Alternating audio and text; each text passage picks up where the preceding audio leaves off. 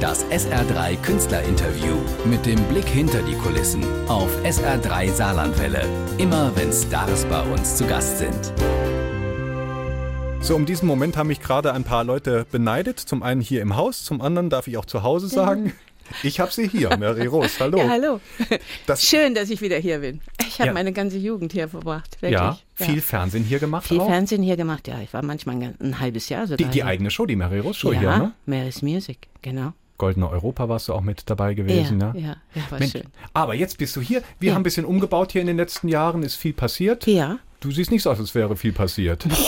Entspannt. Och, ich versuche das Leben einfach ganz entspannt äh, zu nehmen, wie es ist. Ich mache mir keine Gedanken, wo gehst du jetzt hin, was gibt es jetzt für Fragen, sondern ich sage immer, ach, fragen Sie lieber nichts, äh, machen wir das in der Sendung, stopp.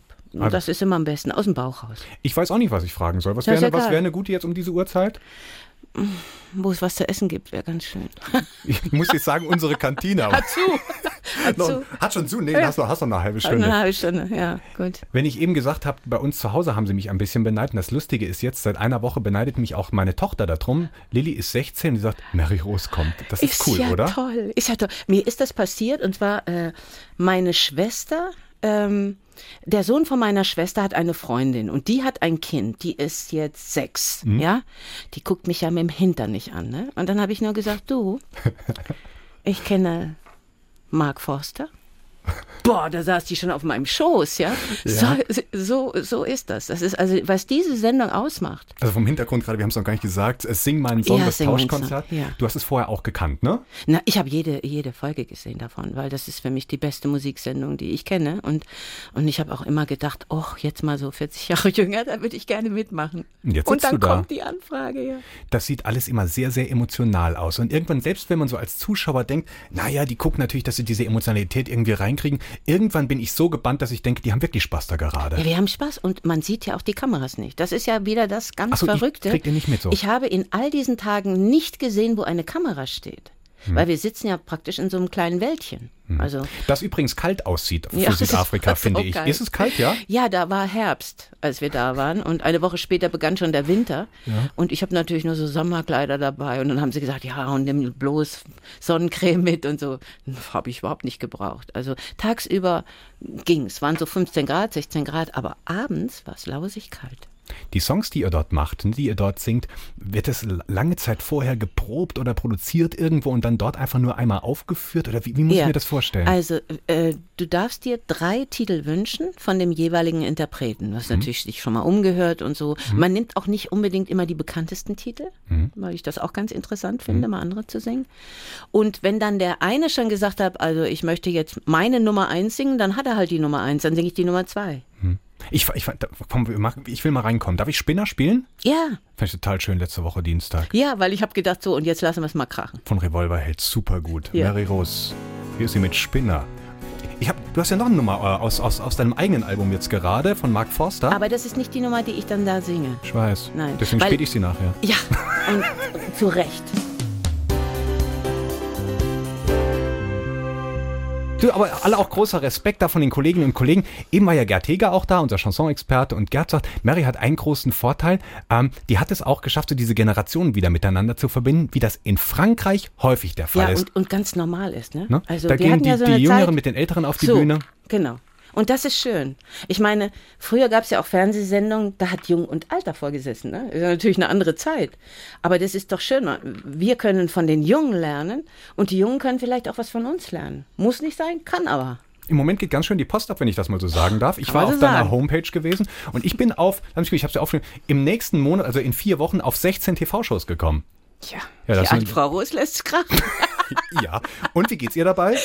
super, super. Wahnsinn. Äh, ich, ich kann das jetzt mal erzählen. Ich war, war vor 30 oder 40 Jahren mal bei einer Wahrsagerin, weil ein Freund von mir sagt, da musste mal hingehen, die ist klasse. Ne? Also ich bin da hingegangen und dachte, naja, mal gu- gucken, was die so sagt. Und dann sagte die, im Alter werden sie viel unterwegs sein und viel Geld verdienen. Das hat sich gelohnt, was die hab ich gesagt gedacht, hat, ne? na ja, gut, was erzählt die mir da? Aber es stimmt. Es ist wirklich, es ist wirklich so eingetroffen. Ist gerade der Grand Prix nochmal angeflogen kommen für in zwei Wochen, ne? Ja. Selbst Ich zweimal. wusste es ja schon länger, aber äh, man durfte das nicht bekannt geben. Du bist, bist Jurypräsidentin, ja? ne? Ja. Heißt Ja. das, du gibst im Fernsehen die Punkte bekannt in Ja. zwei Wochen in Lissabon? Hatte ich ja schon mal, das war ja ganz furchtbar. Da habe ich ja so einen Shitstorm gekriegt, weil beide Parteien plötzlich die gleichen Punkte hatten. Und ich krieg diesen Zettel und denk nur, ach du lieber Gott, das gibt Ärger. Und so war es auch. Riesen äh, Shitstorm von La Brasbanda. Machst aber trotzdem nochmal jetzt. Ja, Ne? das interessiert mich doch gar nicht. Selbst 72 und 84 war aufrecht Als gehen, Lena oder? Ne? gewonnen hat, war, war ich in der Jury von äh, Happe Kerkeling auch. Und das war Spaß pur. Da war Johannes Oerding noch dabei. Mhm. Und da waren wir in Oslo, da haben wir das so krachen lassen. Das war so genial. Und dann hat Lena auch noch gewonnen. Also, hallo. Jetzt freust du dich auf Lissabon und äh, was, Ja. was sagst du zu unserem Beitrag?